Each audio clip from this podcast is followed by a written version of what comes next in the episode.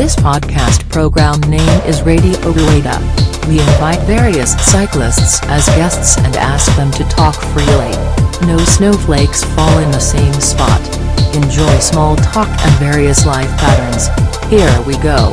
The story podcast is about to begin. 怖いね、こういうのってね、本当にね。はい、というわけで、えっ、と、ラジオレーダーです。今回が、 えっ、と、エピソード78ということでね、もう超惰性で始まるというこの回なんですけども、えっ、と、今日がですね、4月の3日ということで、えー、な、えっ、と、惰性で撮ってます。はい。というわけで、今日のゲストはですね、ゲスト。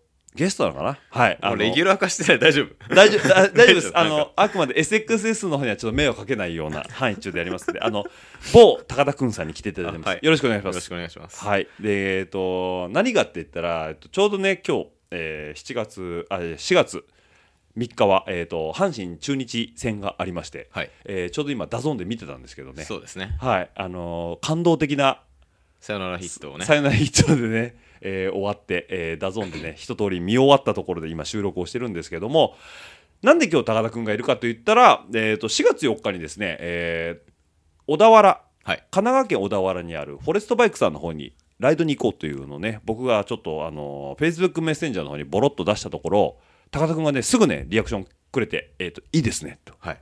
あれ何？好きなの？ああいうの。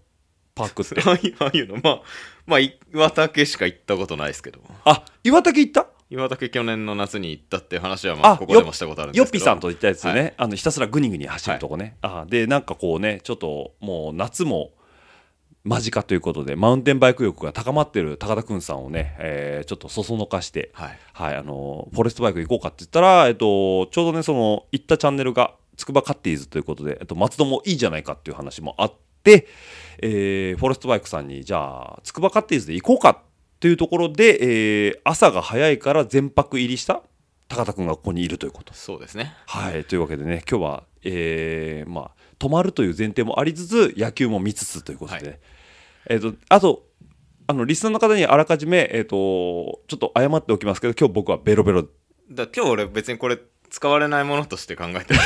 別にあのどうせ多分配信されないんだろうなと思いながら今喋ってるんで。思ってるでしょ、はい。これね、結構ね、あのウェブの海に流すよ。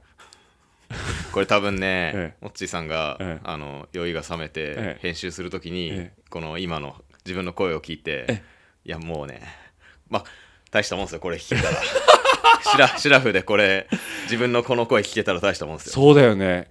多分今、あのーなんだろうな、えっ、と、今日6時集合っていう。まああの7時だけどね。7時だけどね。18時集合ねって真ん中に18時集合19時でねって言ったら19時にしてくださいって僕があそう。お願いをしてで19時に実際来てもらったんですけど、えー、とそれでもひたすら待たしてはい。19時半ぐらいにやっと合流して高田君にねでも本当ごめんねって話で今20時半に収録を始めてるということでね、はい。でもこれはね多分モッチーさんすごかったですもんね。え？何もうながんかね会って会って5分ぐらいの間に、もうなんか3回ぐらい同じことをすでに言ってたから今日やべえなと思って。ごめんなさい。あの本当にね午前中から飲んでるんで あの思った。もうだって第一声からテンションおかしかったもん そうだね。で俺オッチーさん飲んでるって知らなくて、うん。なんか用事あるとしか聞いてなくてかったけどその第一声の瞬間にあ飲んできたんだと。思ってはい、飲んできました。もう今日はね御徒町からお上上野御徒町から秋葉原まで下りながら気になった店を全部寄ってくっ ていう。ツアーがあったんです、ツアーがあってせんべろですね。あの東京でいう1000円でベロベロになれるっていうお店をひたすらこうはしごしていくっていうのを会社の部下としてましてであのその最終のところに高田くんさんがいるっていうことでね。はい。はい。で、えっと、今日特にレジュメもなく。そうなんですよ。はい、でこの後何話すかっていうのを高田君は一切聞いてないってそうなんですねでしかも俺も酒飲んでないんですよ。そうなんですよ。で僕は勝手に飲んでて高田君は飲んでない。そうなんですよ。もうねだからどうしようかなと思って。そうですね。だからどうオッチーをコントロールしようかなと だからね今回は本当にラジオレーダーの真意が問われるっていうところになるんですけどもえっとただねこう一個ねぶれないことがあるんですよ。ラジオレーダーというとねビールを持ってきてるゲストかっていうことでね 今回もね高田君さんね本当にねごめんなさいねあのビールを持っていただいたということでこれがえっとじゃあご紹介出てもいいですか？あ、まあ、別に私もそんな詳しくないんですけど、はいはい。まあ割と、まあ、僕埼玉県民なんですけど、はい。まあ、埼玉の中では一番こうポピュラーというかはい。有名なあのブリュワリーですか？はい。小江戸ビールですね。小江戸ビールですね。あのーコンビニでも結構並んでるというそうですねたまにね。でもうあの、うん。なんだろう。なんだっけ。夜な夜なエールと同じ程度の立ち位置としてね。立ち位置としてはあるクラフトビールみたいな感じですか？だよね。だからなんかねおしゃれなねこうちょっとねまあ言葉悪いですけどあのービトンをパクったような。いやまあ所詮埼玉ですから えっ、と埼玉ブリュワリーさんとしてはねこれ川越の方にあるんですね。川越に小江ある戸。小江戸って川越のことなんで。あえ？川越小江戸って読むの？そう 読まないけど、うん。読まない読まないよね。読まないけど、うん。あの小さい江戸と書いて小江戸川越。小日本に小京都は数あれど小江戸は川越だけっていう、ね、おおのがあるんですよ。そういうことなの？そういうことなんですよ。でその小江戸って意味で小江戸っはい。ていう意味の小江戸ビールなの？そうなんですよ。これ多分ねリスナーの方結構平だよ。そうかな？で小江戸の、えっとビールをいただきまして今日今ちょっとお口にいただいてるのが、えっと緑色のねセッション IPA ということで、あとは、えっとブラウン。はい。緑、えっとむえー茶色。はい。とあともう一個が青。青色。のなんだっけ？ちょっと忘れちゃいました。ちょっと忘れちゃいましたけど、えっとだからグリーン茶色青色の3色をビールいただいてるということで、あのちゃんと紹介。これ最近ねちゃんと紹介するようにしてますよ僕は。はいあんなにちょっと酔っ払ってるからめんどくさいなと思ってるでしょ、うん持ってる。はいということでねちょっと進めてさせていただきたいと思うんですけど。今日多分2時間ぐらい取っても多分40分ぐらいしか使えないものにならないと思うんで。いや2時間も取らないから30分取って30分使うよ。いやつれえな。辛いな。聞く方がつれえなそれは。ということでねあのまあちょっとグダグダで始まってるんですけどもえっ、とそもそもね都内でえっ、とまあ4月を過ぎて、えーそろそろスキーシーズンが終わったから、はい。いえーいろんなゲレンデがグリーンシーズンに向けてそうスライドしてくる時期ではあるんですよ。そうですね。ね。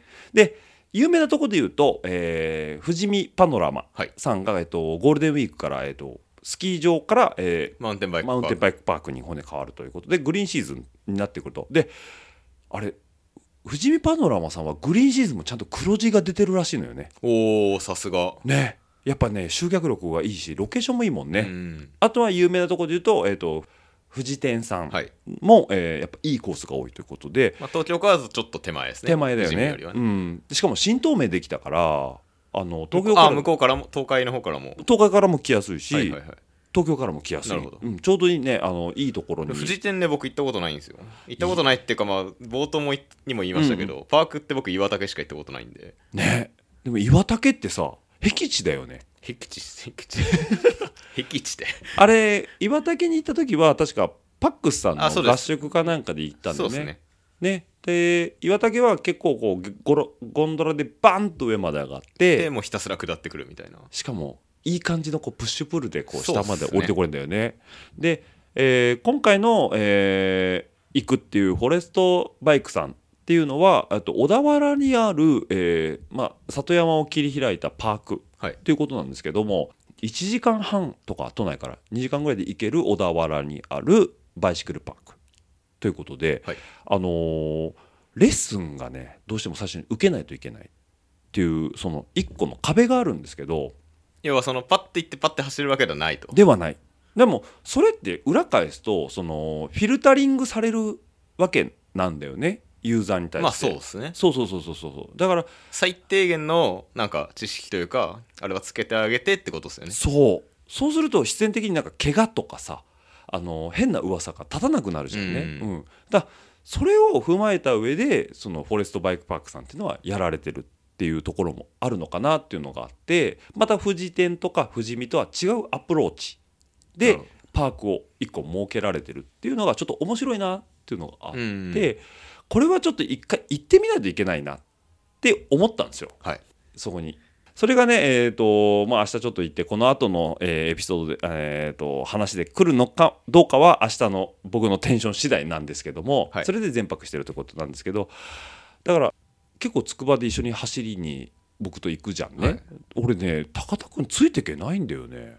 あありがとうございます。ねなんかさだから僕がさカメラをさハンドルにつけてじゃあ高田君前どうぞって言ってじゃあ僕追っかけて撮るんでみたいな話をするんだけどさパパパパパッつってさシュシュっていなくなるじゃん。いやいやそんなことない。なやっぱなんかあのーまあサイドバイサイドでも話してたけどプッシュプルとかあの要はなんだろうなこう荷重のかけ方とかあるんだけどそこに対してのなんだかイメージングっていうのは高田君の中でその要は四輪の話もあったじゃん前。あまあそうですね。そうだよね。オフロードで遊んでた部分のその杵塚っていうのが二輪でも生きてるわけやっぱり。生きてます。二輪でもだって基本的にもうそれこそね、あの補助輪外れたぐらいの時から、うんもうずっと自転車で遊ぶって言ったらもうグラベルでしか遊んでなかったんで、んなんかなんかそうなんかグラベルの走り方は多分普通の人よりは染みついてる感じは多分あるのかなっていう自覚はうんありますね。そうだよね、うまいとは言わないですけど別に俺よりうまい人全然いるし、まあそうだね上を見たらキリはないのかもしれないけどなんか自転車の競技ってこと関して言えばロードレースっていうのがやっぱ厳しいなりもちょっと入りやすい部分はあるじゃんね。でマウンテンバイクロードレース一通りやってフィジカルがついてる人がマウンテンバイクに興味持って土の上でこうレースをしようっていうところにあのシフトしていく部分もあると思うんだけどそうなった時にやっぱ高田君的にはそのフィジカルがこう全てを決めないオフロードの楽しみ方ってやっぱあるわけじゃんね。そのまあそうですね。あのなんだ今年で言うと,、えー、となあそこなんだっけ？幕張か。はい。完走したのもいやフィジカルだけじゃなくてそうそうそう一個完走できたっていうのがやっぱあるわけじゃんね、そこがなんかやっぱオフロードの楽しさではあるわけ。そうですね。だからやってるぐらいのところありますからね。そうだよね。だからこれがガリガリのロードレースみたいなフィジカルオンリーでガツンとリザルトが出るってなるとやっぱちょっと厳しい部分はあるわけ、うん。うん、で明日そのフォレストバイクさんで、えーまあ序盤にその言ったら俺らからするともしかしたらたるいって思うかもしれない講習が始まるわけよ。そうですね。要は止ま酔ってるからグイグイいきますね。ぐいぐい来るよ。もうとりあえずここで止まってみましょうみたいな講習もあるわけじゃん。はい。あそこでさもしかしたら俺ができてると思ってたものがさ。そうね。だから化けの皮が剥がれるかもしれない。そうそうそうそう。そういうなんかきっかけっていうのを気づかせてくれるかもしれないフォレストバイクさんって結構熱いよね。確かに。ね。だから思ってだ思ってたけどああこれってあれ何こうなのみたいなことそうがねそうそうそうそう。ありえますからね。ね。俺こうこれこうやってやるもんだと思ってたけどみたいな。意外と違違ううんだみたいな。でしかも僕らつくばトレイルカッティーズってカッティーズを最終目標として 動いてるじゃんね。そうなんだ。そう。そうなった時にもしもその基礎ができてなかったとしたらたどり着かないかもしれないまあじゃんですね。っていう基礎をもしかしたら一個教えてもらえるとか正してもらえるっていう観点でいくとそのフォレストバイクさんのアプローチって一個新しいのかなうん。とは思うわけよね。うん。で何が大事かって僕はこれ今とすごい回りくどいこと言ってんだけどそのオフロードの楽しみ方って人それぞれなんだけどまず基本ができてないとそもそも怪我もするし、うん。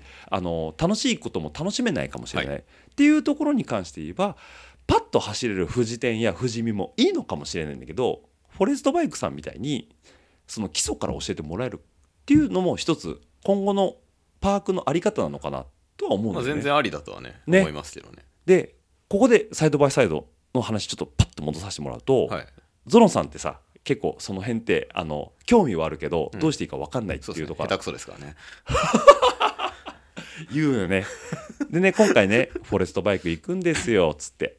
そしたらね高田君がねこれは西園案件じゃないかっていう話がねツイあのフェイスあフェイスブックのメッセンジャーであってで実際誘ったらあのゾロさんは仕事があるということでね今回来れなかったんででもめっちゃ行きたがってましたよ。あ本当？やっぱりなんかそのゾロンさんのすごい素晴らしいとこってあの新しいとか知らないことに対してすごい貪欲なまでにさあの得たいっていう気持ちが強いじゃない？ねそうですね。まあ自分の興味あることだけですけどね。本当にさあの自分のあのえサイドバイサイド以外のところだと独白よねそうやってね。そう。だからなんか今回下見的なねあのフォレストバイクすごい良かったですよっていうのがあればさ次ゾノさんが言ってさ。ね。いやなんかね本当めっちゃ行きたいからまた誘ってって言ってたんで。おおじゃあなんかね、まあ、そういう回もね皆さんにねお耳に届くことが。彼ねあの実はうん。マウンテンバイク持ってるんですよ。え？えこの間シクロクロス買ったばっかなのに？そう実はマウンテンバイクは持ってんの？持ってんですよ。現役時代から。あ BS とか BS のマウンテンバイク持ってるけど、うん。鹿児島で、うん。あの発行してるんですよ。発行してんの？発行してるんですよもう。えのあの都内のあそこじゃなくて鹿鹿児島に行って熟成されてるんですよ。あなるほどなるほど。そう。あじゃあそれはゾノさん的には今ここじゃないと思ってとりあえず置いてある感じなのねわかんないです。けど。わかんないけど。一応持ってるんだ。一応持ってはいるんで持ってくればいいじゃんって話はちょいちょいしてるんですけおど、ね。お、インフラは整ってるから。そうですね。ああなるほどなるほど。じゃああとは環境ときっかけだけそうえー、とリスナーの方にはこの後、えー、と多分行き道道中の車の中での、えー、と僕高田松戸の3人の話がね聞ければあの僕の意図通りかなと思いますし この部分がカットされてればもうそういうことっそうですね。てことになりますんで、はい。というわけであとは、えーフォレストバイクさんで走った後の感想なんか、えーこれから行く意気込みなんかをねお届けできればこれ幸いかなとはい。思いますんで、あ終わるはい。んだ、終わるよ。終わるんだ。終わりますよなんか高田が面倒くさそうな顔してるから。いや別にいいんですけどね。はい。というわけで。なんか野球の話とかすんのかなと思って。野球のおおんこれはあれだぞ。レジュメ作ってないからいろいろ大変なことになるぞ。あのねレジュメ作っあのあれぼまあ僕も人のこと言えないんですけど、はい。僕も一応ポッドキャストやってるんですよ実は。シーズン制を導入してるんで。えっと年間 4, 4シーズンですか？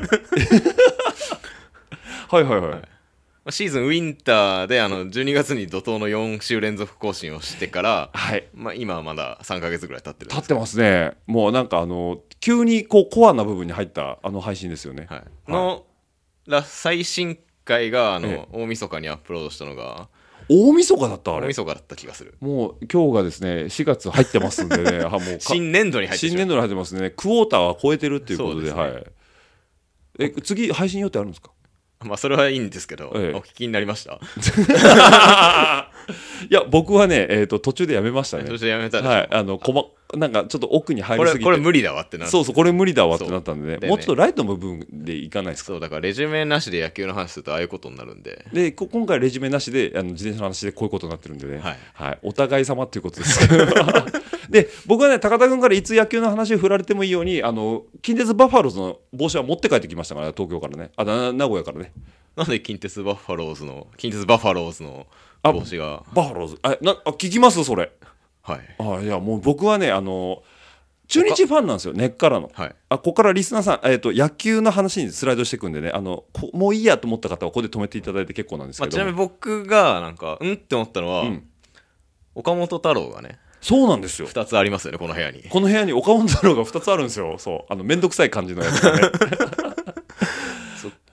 そそう。そう。そのね近鉄のキャップってのがね、ん。まあ、90年代、えー、90何年だっけな？956年まで使われてた、うん。あの昔のねそう。キャップなんですよね。キャップですね。はい。この猛牛マークがそうなんですよ。おしゃれなね。おしゃれなね。今見るとすげえおしゃれなんですよ、ね、そうなんですよ。えこれ実はねえはい岡本太郎デザインデザインですよね。はいそうですね。で左に目を移すとと太陽の塔があるんですよね。そうなんですよ。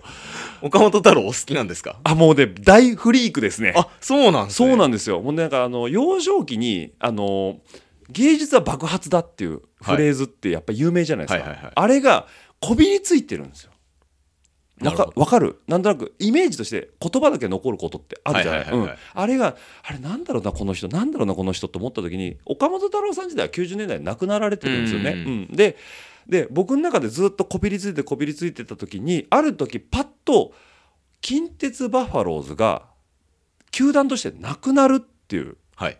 あの要は12球団と言われてたセ・パ両リーグが11球団になる危機があったじゃないですか、はい。あれの時にそこの要は問題の一番根底にあったのが近鉄バファローズだったわけですね。はい。で亡くなるバファローズの要はそこにいた、えー、と中村典はい。が、えっとドラゴンズに来たんですよ。来ましたね。来ましたよね。でしかもあの支配下登録選手で、えー、と要はもうトライアウトから来るぐらいの育成ね。育成育成か。育成で入ってでノリがそのまま、えっと、スタメンに上がってレギュラーを取るっていう、はい。そのサクセスストーリーに僕はすごい心打たれて。2007年ですね。おおさすがですね。でしかもそこから、あのー楽天に楽天最後楽天だっけ？最後横浜横浜か。で、えっと移籍するまでドラゴンズで活躍してた時にもう僕はバファローズにいたノリっていうのがすごいイメージがやっぱ強かったんですよ。うん。でもともと好きだった岡本太郎っていうそのさっき言ったイメージの話と太陽の塔のデザインにすごい惹かれて要は先進的だったんですよ。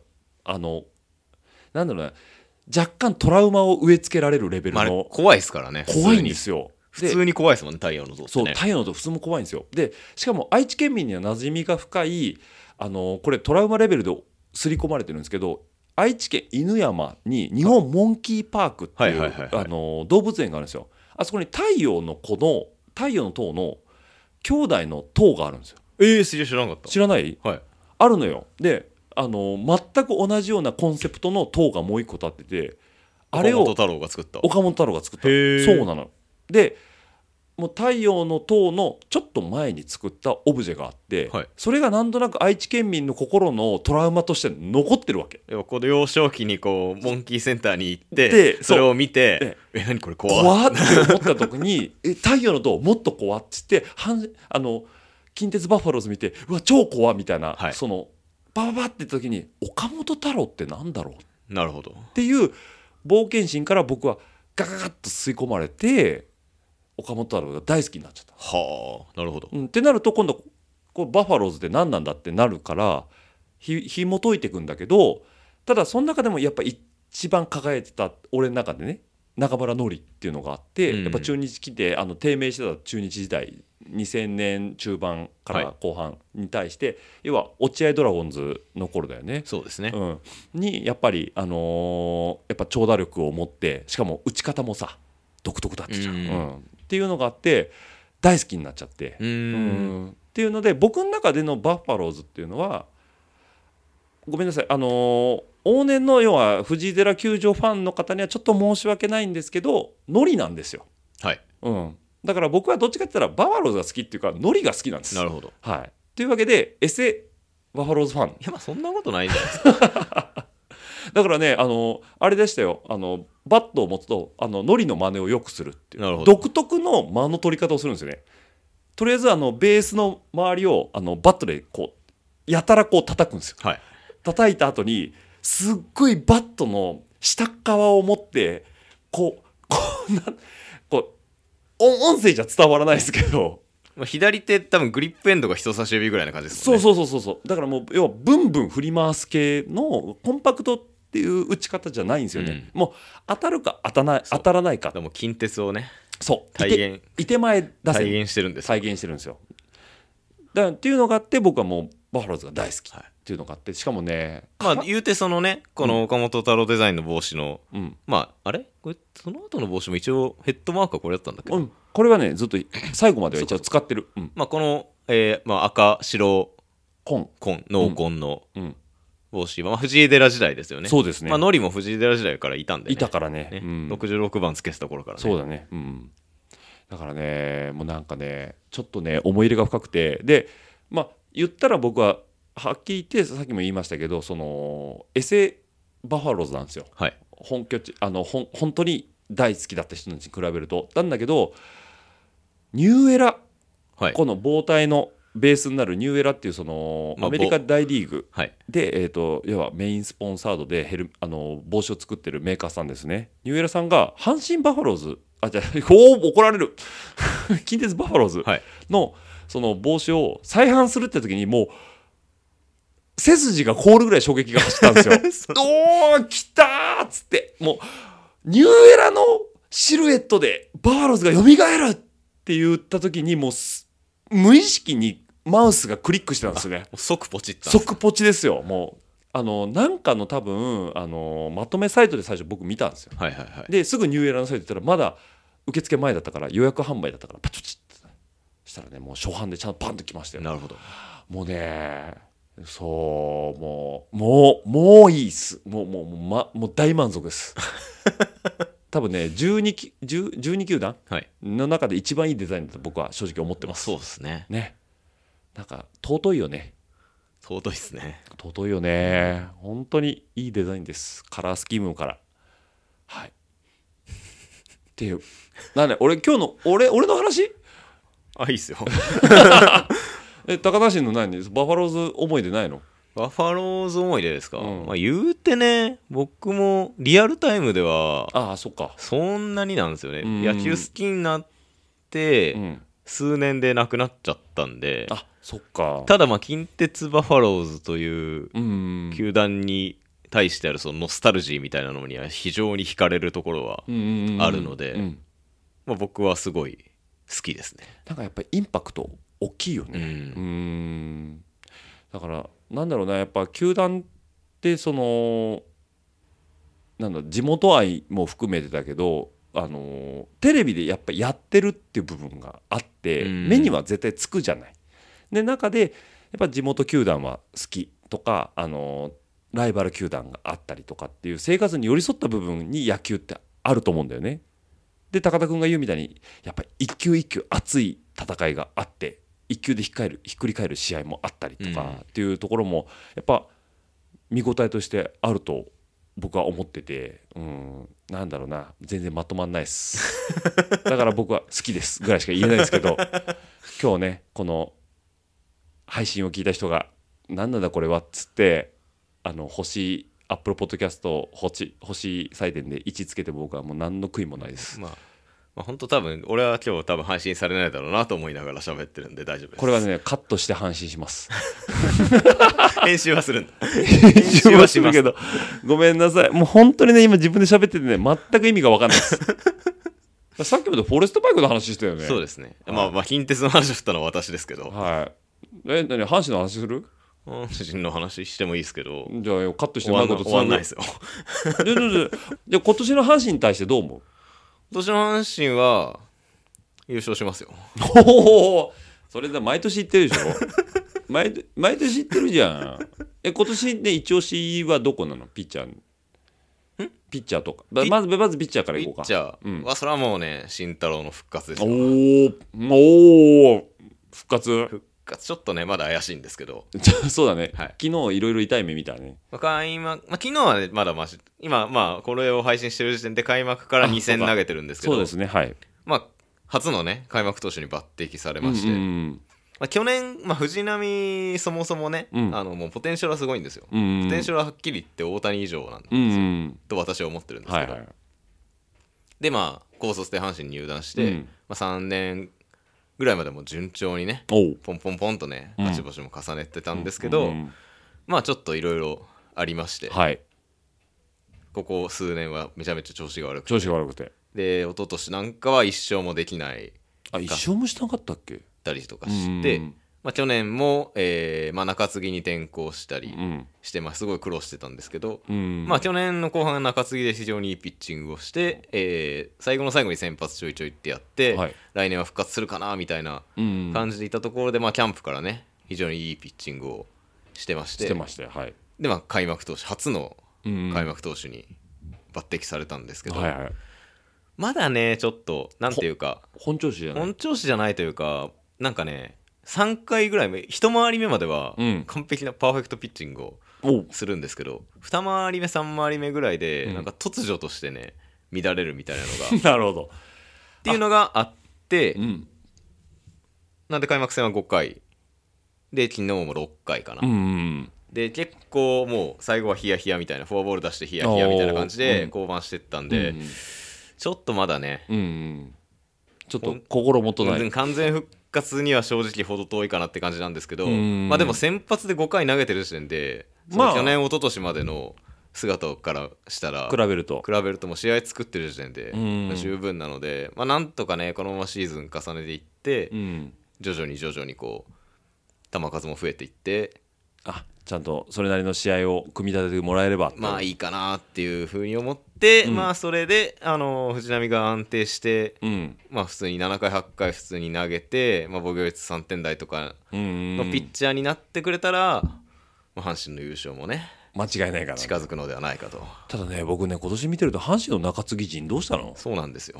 そうなんだよね。中継ぎがちょっとね。ちょっとあれだよね。不安なんですよね、まああのー中日の中継ぎもそんないいや中日すごいでしょ。いやでも福与田与田は与田監督はまあ采配はいいですけど、うだいぶ投手陣の整備はしてるでしょ中日は。うん。でも今日の試合がね。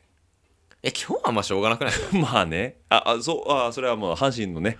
あのもう打つとこが打つからね 服がねちょっと いろいろとありましたけど、まあまあまあでも阪神のちょっと中継ぎ陣はちょっとどうしたのかなって思う部分はあるね。そうなんですよね。JFK を知ってる側としてはちょっとそうですね。うん。ちょっとね。思うところが。う、ん、うん。やっぱ実績のあるピッチャーが軒並みは2軍だったり、うん。まあ、怪我でそうだ手ね術したり手術明けだったりとかして、その実績のある中継ぎ陣が正直全然いないっていう状況で、うん、まあ、ソフトバンク戦力外になった梶谷があの勝ちパターンで使われてるっていう状況なので、うん。だからちょっとね心もとないかなっていう。言ってもソフトバンクに対して戦力外のが戦力になっちゃってるっていう問題があるもんね。うん。でまあ打たれてるんですよそれで。あだちょっとさすがにねセットアップで使う、まあ、投げさせすぎ感もあるんです開幕6戦で3試合とか投げてるんで。昨日つぶやいてたね投げさせすぎ投感もあるんで、うん。完全に捉えられてたしね、後半はね。そうだからまあさすがにね、うん、こう完全にセットアップで使うにはちょっと怖いかなっていうところがあるわけだよね。あるんですけど、うん。ただねあの岩崎も岩貞もうん。そこまで調子がなんか上がりきってない感じがうん。あるのでう、ん。もう本当いないんですよね。そうだね。もう本当中継っていうか中継ぎ陣がちょっと心もとない感じがね。いやーまあなかなかねこう必勝パターンっていうのはシーズン通して作り上げていくものっていうのは。まあ、って考えるとまあ藤浪を後ろに回した気持ちもわからんでもないんですけど、うん。やっぱ1イニングさっき言ったように一回り目は完璧なピッチングするんで、うん。1イニング全力で投げたらもう藤浪多分手つけられないと思うんですけど、ね。でも彼をやっぱりね先発でね使ってほしいんですよね。やっぱねファンの心情としてはね、うん。そういうところがもう欲しいっていうのもあります、で多分矢野もそう思ってるからうん。こそ開幕に抜擢したんだと思うんですけど、そうだね。うん。まあそこの采配っていう部分もねやっぱ希望いや本人の特性とその実際に成績っていうのは必ずしも一致一致はしないの部分はあるのかもしれないけど、まあそこで成長してもらえればシーズン後半でうん、すごい強い味方になる可能性はやっぱあるわけだからね。そうですね。ね。でもこの阪神は今年はいけちゃうと。いけちゃいます。打線がねうん、いいんであそうだね。打つよね本当に。意外と打線が調子いいので。うーんもうね本当にねあのここ言い訳なんですけどあの4月2日のねあの、まあ、結局中日勝ちましたけどあの阪神に与えた点数はほぼ失策ですからね。あの中日のあの守備陣が本当にね大崩れてあの1日4しあの 1, 1試合4失策とかマジありえないですからねあれは。何してんだよと思って見てましたからねあの阪神に点数プレゼントしてるようなもんでしたからね。すげえ譲り合いしてましたね。譲り合いしてましたからね、はい、だからね今日ねもう下手したらね今日もの試合その4月3日の試合もね今日中日勝ったら全く野球の話はできなかったようなね もう本当に高田を止めるっていうのはねもう高田はもういいです。その中日ファンの部屋には泊まりたくないですぐらいのこと言われるかなと思ってましたけど。まあねあのペナントレースまた始まったばっかりなんでね。ですね。うん、あとやっぱ佐藤輝ですよね。お あこれね高田君注目株？まあまあ誰もが注目してると思いますけど、うん。まあさすがにねうん。さすがにちょっとうん。まあ苦労してますよね。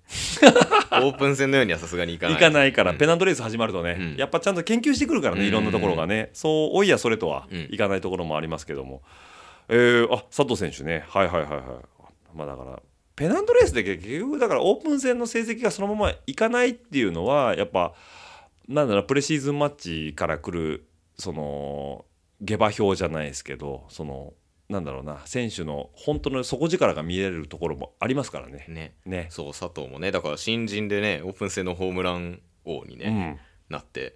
本当あ何ホーマー打ってたの？6本打ってなんか、うんそう新人のオープン戦のホームラン記録を何更新？数何十年ぶりに更新したって、うん。まあそもそも前のその新人の最多本塁打の記録を、うん。あの近鉄のヨッシャー佐々木が持ってた そもそも。そもそも佐々木別にホームランバッターじゃないないしみたいなね。あー。だからオープン戦だけやたら調子がいいみたいなね。うん。だからなんかねオープン戦の時は阪神はねいいなこんな簡単に点数取れてみたいなこともね言われてたしね。うん。うん。なんかペナント始まるとそうはいかないと。さすがにちょっとねあの何でもかんでも振りすぎですねね。ボール全く見えてないんで。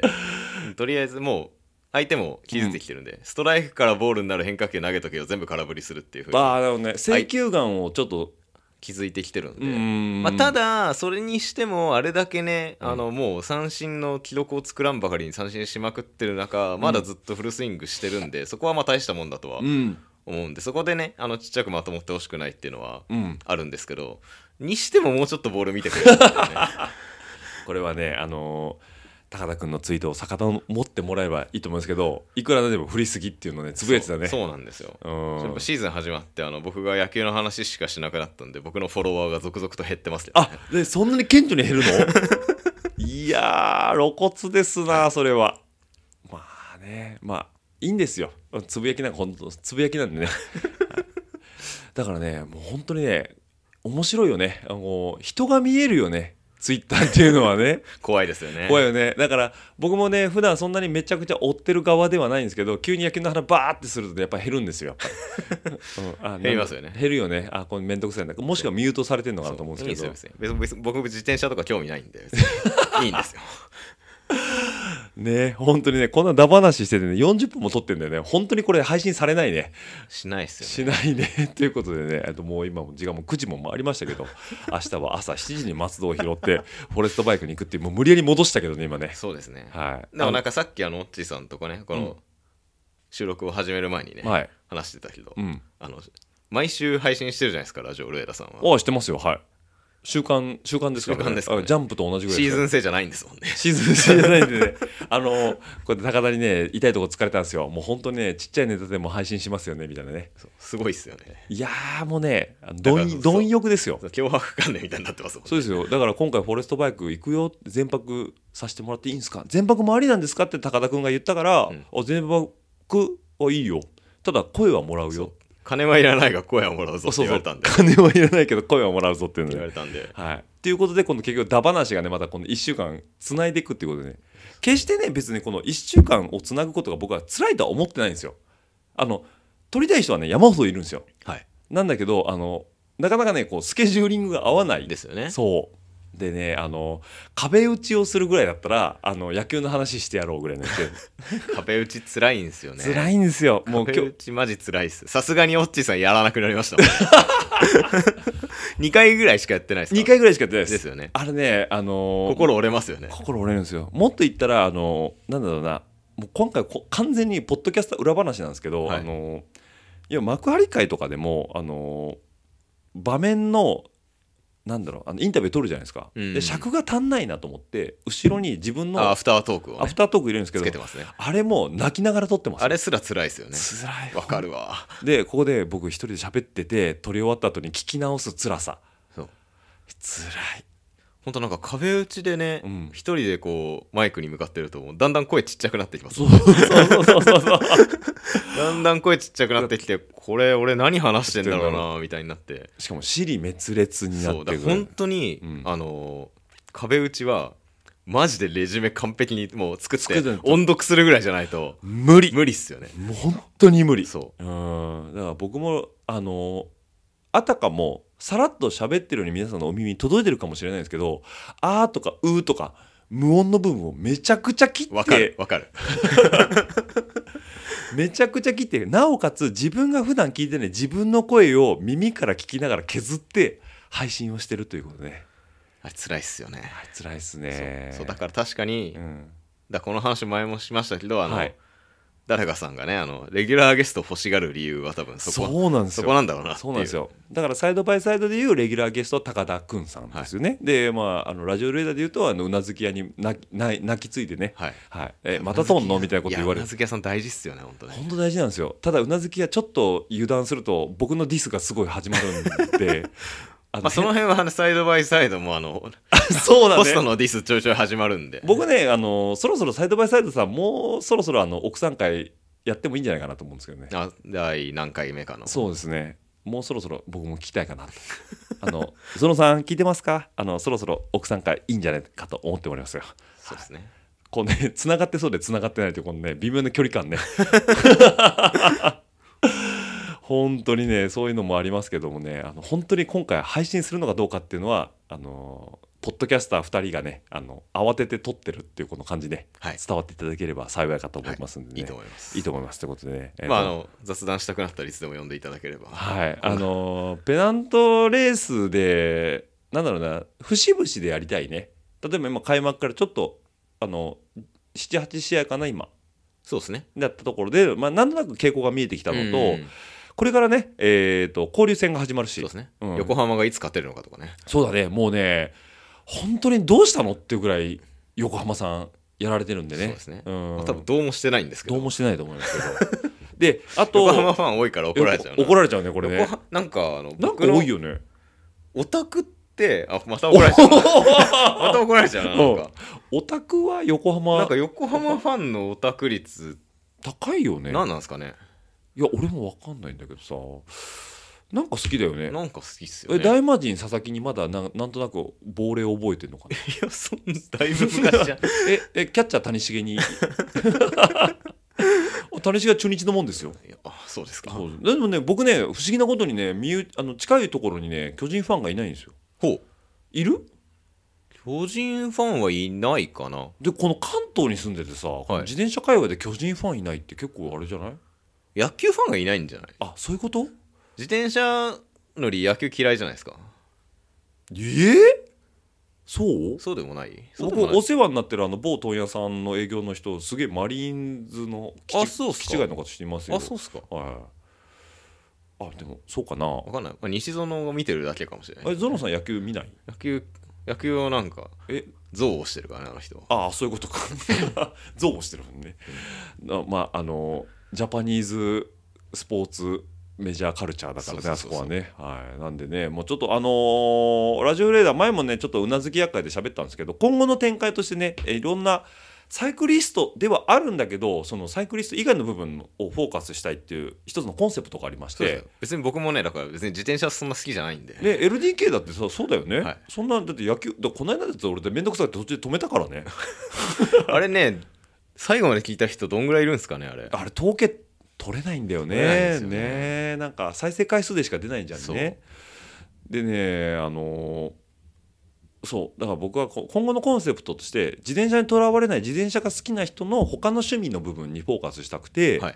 結構野球ってコンテンツとしてやっぱ強いと思うんだよね。うん。ってなった時にこの過去のねあのゲストさんを振り返ると結構野球ファン多くあてマジっすか。そう。だからまずあのー指導のあのビール姫はもう根っからのねあのヤクルトファン、はい。もうゴリゴリですよ。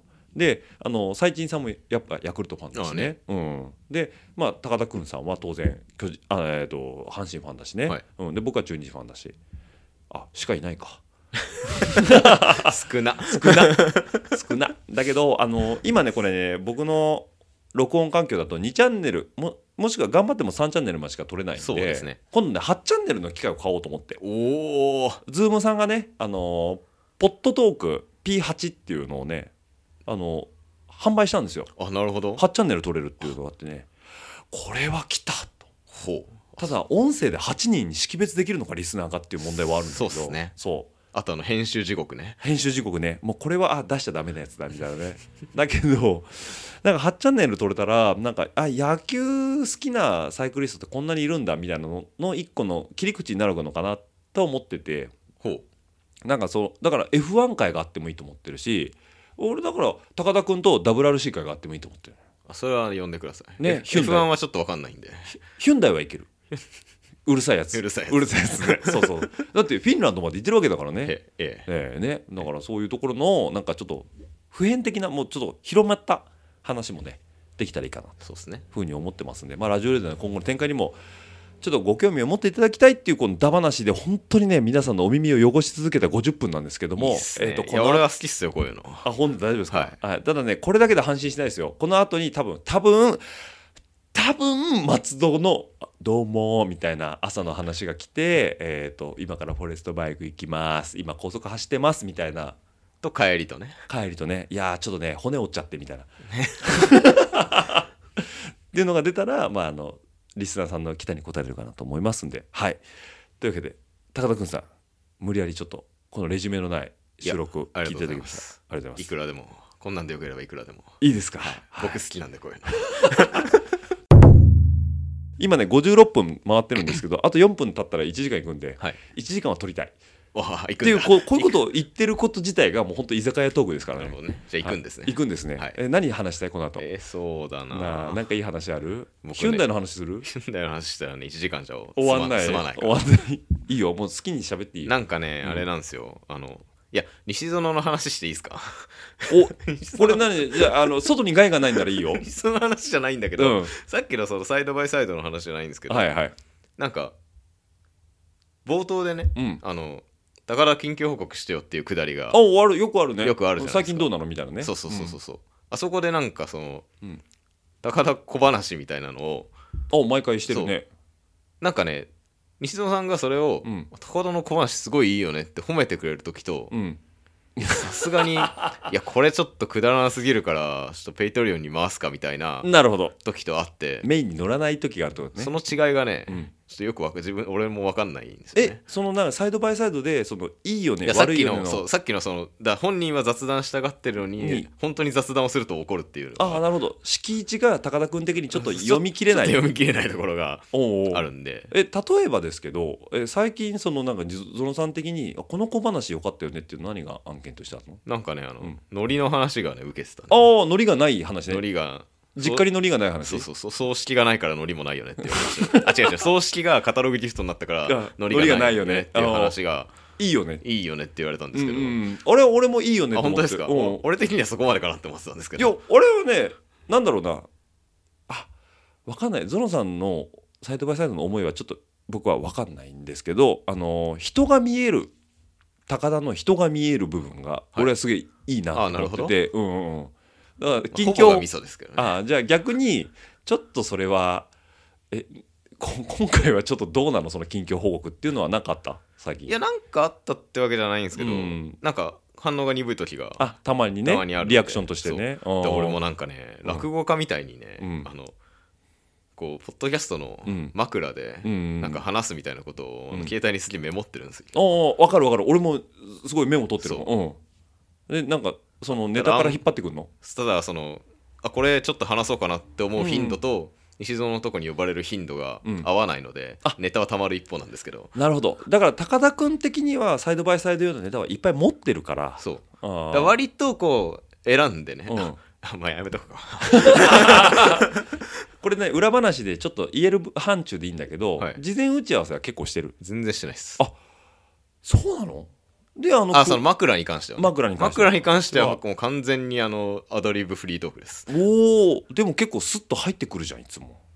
ありがとうございます。ねえ。なんかえそうなんだ。俺結構僕ここで裏話しちゃうんだけどあのゲストさん呼んだ時にレジュメはやっぱり事前に出してるんだよね。であのここに対してはお話を聞きたいんでお願いしますね。ご準備いただければっていう人出しててでゲストさんからあじゃあこういうトークできますよっていうあのーやっぱタイトルを返してもらうんだよね。うんで実際に収録を始める前にじゃあこういう順番でいきましょうみたいなことを言うから比較的ポンポンポンって流れるんだよね。うーんとかあーとかあんまないのはそこなんだけどそこその近況に関してはそれはないんだ。ないっすねすごい完全にね。ないっすね、あだから高田君のそのメモの中で一個完結してるわけだまあ、。メモ作り出したのも最近なんでそう ただねあの本編も、うん。あのゾノさんがよく言うのは、うん。レジュメ作りすぎると、うん、あんまり良くないなっていうああなるほど。なんかそれをただ読んでいくだけみたいになっちゃうんで。台本になっちゃうそうそうそうそう。台本に膨らまなっちゃうと良くないんだけど、ただその固有名詞だったり例えば何年に何があったとかっていう、そういうののメモとしてのレジュメうんは要は。要は間違えないようにっていう。っていう意味合いでは作るんですけど、まあ、うん。たまにその作り込みすぎちゃう時があって、うん。そういう時はちょっとあんまり要は作り込みすぎちゃうとうん。膨らまないんですよねそこから話が。話もそのあまりにも作り込みすぎちゃうんでそこからこう膨らまないまま次の話題に行ってあんまり膨らまなかったねみたいに。台本になっちゃうことが。あるんで。まあだからあんまり作り込みすぎてもね良くないのかなっていう気は。あるよね。ちなみに LDK はゼロですおレジュメなし。レジュメなしです。すごいね。本当に居酒屋トークだね。まあだからあんなになっちゃうんです。いや嫌いじゃないけどね。ひどいよね今日。なんかい見真面目な話してるけど野球行ったり自転車行ったりポッドキャスト行ったり一見も真面目な話してないですけど一見もしてないか。そう。だからこれリスナーの人が聞いてて何て思うかもう本当戦々恐々なんですけどこれがまあラジオレーダースタイルということでね、はい。まあ私は好きですけど。僕も好きですけどね。ははい、来てね。そうなんですよね。さっきからね高田君がねなんか iPhone からネタをすごい探そう。あそれ iPhone ですか？iPhone ですね。iPhone ですね。はい。レなんか探そうとしてるんですけどね。もうなんかだんだん収集がつかなくなってきたということでね。ね。はい。やめときますか。じゃあ一回この辺でそうですね。区切りましょうかね。はい。結構溜まってるんでまた呼んでください。そうですね。怖え。怖え。俺も聞き直してダメだったら何が怖いってってあの酔いが覚めてオッチーさんがこれを聞くのが多分一番怖いです。そうですまたこいつ言い過ぎてるわみたいな話になるんでね。はい。というわけでねまた明日、えー車中からあのお話が届けられるかどうかはあのこの後のドドドンっていう音の後はい。にご期待あれなんあれフリー素材なんですか？あフリーソーダですよ。あれは僕はネットから拾ってきたやつなんでねあのどこにも怒られないやつなんで。はい。というわけであの皆さん楽しみにしていただければと思いますので。じゃあ高田君また明日はい。お会いしましょう、お願いします。はいどうも。お疲れ様でした。お疲れでしたはい、いいですかね。はい。はい、というわけでね、もう、えー、今、東名高速をね、えー、これは、海老名越えて、もうすぐ横浜町だということで、一路東に、えー、向かってるんですけど、帰りです。えー、会場では一切撮ってません。収録機材持ってないそもそも持っていってないからね。ということで、あの、まあ、今帰り道で、ちょっと今日のね、振り返りなんかしようかなと思うんですけど、お疲れ様でした。お疲れ様でしたはい。えー今日行ったのがフォレストバイクさんということで、えー、と、神奈川県小田原市荻窪？にある、えーとまあえー有料のマウンテンバイクパークということででまあね最初初回は絶対に講習を受けないといけないということだったんであこのタイミングでガサガサならない これね松松戸が気にしないタイプで というわけでねあのどこに行ったっけ？あマウンテンバイクパークか。あのー、3500円最初に払うとえっ、と1時間ちょっとの講習を受けさせてもらってでその後に、えーじゃああとは、えー夕方までお好きなだけ走ってください。どうぞ。というような、えーコースに、えー一応応募させてもらって、えー走ってきたということで。なかなかねあの当たり前の、えー自転車の操作の仕方なんですけど改めてちゃんと聞けたのは良かったね。ね。ね。松戸が一番実り多かったんでしょ？多かったよ。あのなんだっけパンプトラック、パンプトラックね、うん。あれめっちゃ楽しくて。ずーっとでもなんかまあ結局パンプトラックのその基礎があるからトレイルもなんだろう上から下までノーノーペダで行けたもんね。あそうね。最初何回かペダル使ってたりしたけどね、うん。だからなんかこう最初ね下ってでパンプでしばらくガーって走ってそう。でまたトレイル戻ったら全然乗り方変わってたもんね。全然違かったね。スピードがやっぱ死な死なないっていうの。なんていうの？まあ活かせるというかね。そう。勢いをそのまま殺さずにそうそう。いけるというか。殺さずにねいけたのね。松尾さん声ちっちゃいかもしれない ちょっと上げるわそこは。そこはちょっと上げるけど。もともと俺小さい小さい声だから。ねなんでねあのーまあちょっと練習してコースも短いから、えーすぐ反復ができると。であのーなんだろう。周回ぐるぐるぐるぐる回れるもんでラインも覚えるもんでだんだんだんだんこう自分で気持ちいいラインでね走れるようになっていくっていうことで、まあ、非常に面白かったかなと思うんですけど。よかったね。高田市的にどうですいやなんか非常にやっぱ久々にああいう綺麗な路面というか、うん作られたところ走ったんでやっぱ気持ちよく走れますよね。ね。なんかびっくりするぐらいグリップするよね。そう。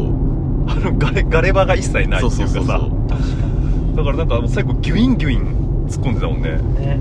いや楽しかったっすね。ねえガンガン突っ込むようになった結果松田は最後一回ビード落としかけたもんね。そう。プシュってなってたね。プシュってなって ちょっと焦ったもん。なんか後ろで「うわー!」って声がして。あれこけたんかなと思ったらタイヤがブリンってなったってことね。そう、ブリンってなってシュッシュッシュッシュッシュッシュッシュッおこれ加湿加湿器じゃねえやあのなんシュッなあの圧力鍋使ってんのかなュッシューって出てくるッシねッシュッシュそうそうそう。だからまあせめてもねそのなかなか限界値超えにくいいいレイアウトっていう感じはするよね。したね。でまあねちょっとあのあとはおじさんとヒロムも、えー現地集合で合流しまして。まああのおじさんとヒロムもね楽しんで走ってたんですけどまあヒロムはちょっといろいろやっちゃったからそうですね。あの本人に聞いてもらえばいいと思いますけども。なんでねまあそれで結局朝10時からえっと1時半ぐらいまでだっけ多分確かね。そうですね。ね結構ほぼほぼノンストップで。ね休みはまあベンチでちょっと座ったぐらいで。もうあとはずーっと乗りっぱだったよね。うん。うん。だから非常に楽しく走って。そうですね。でめめっちゃ疲れた。めっちゃ疲れたね。めっちゃ疲れた。パンプトラックってあんな疲れるんだね。いやほんとそれ思ったわでもさ言ったらずっと腕立て伏せしてるようなもんだよねあれ。そっかそっか。全身運動もいいとこですね。全身運動いいとこでもうバイクの上で伸びて縮んでをひたすらやってるわけじゃんね。そういうことね。うん。俺もさパンプトラック走ってたじゃない、うん。ペダル1回も回さないのに、う3周まあな何メートル1周？多分一周？30メートルないようんね、あれ3周ぐらいやるんだけど、もうなんかゼハゼハ言って。言ってるもんね。こんなに動くんだと。思ってノンノーペダで心拍150までいったんでしょ？そう。こいでないのに。すげえ疲れた。まあでもねなんかハマるとさここだっていうタイミングがあるじゃん。あるね。加速する瞬間があるよね。ね。うんなんでねまあちょっとね非常に楽しく走ってでその後にねご飯食べに行ってね。なんだっけ？広し食堂。広し食堂。すごかったね。はい。あんかけが。あんかけ。スタミナがね。スタミナがね口の中ベロベロですけど今。うん。だからね半チャーハンなんか頼んだけど全然半じゃない。ない。なんか全チャーハンみたいな。全チャーハンが出てきて。そう。でねあのラーメンと半チャーハンで1000円っていうリーズナブルなねあのあれでしたけど。高田市はちょっと食が細かったもんね。いや別にそんなことないです。食い切った。食い切りは余裕っすいうぐらいねはいというのもちょっと味わってで、まあ、今日はね午後からお天気が悪くなるっていうことだったんでちょうど今降り出してきて、まあ、いいタイミングで抜けてきたかなと思いますけどもまたねちょっと、えー今度はゾノさん連れて。そうですね。完全にあの講習とかね西園案件だったんで。ね。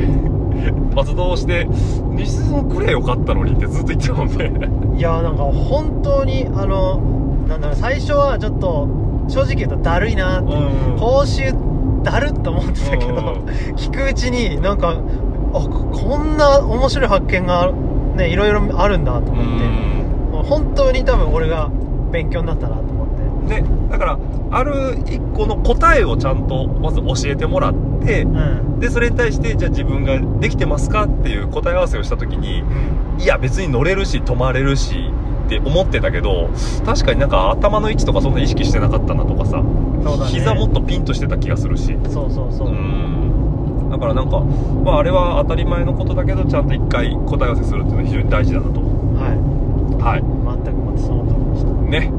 というわけで。まあでもそう俺はそうだけど、うん。ちょっと伸ばすけど、うんあのあくまでもサドルは下げないままでいきます。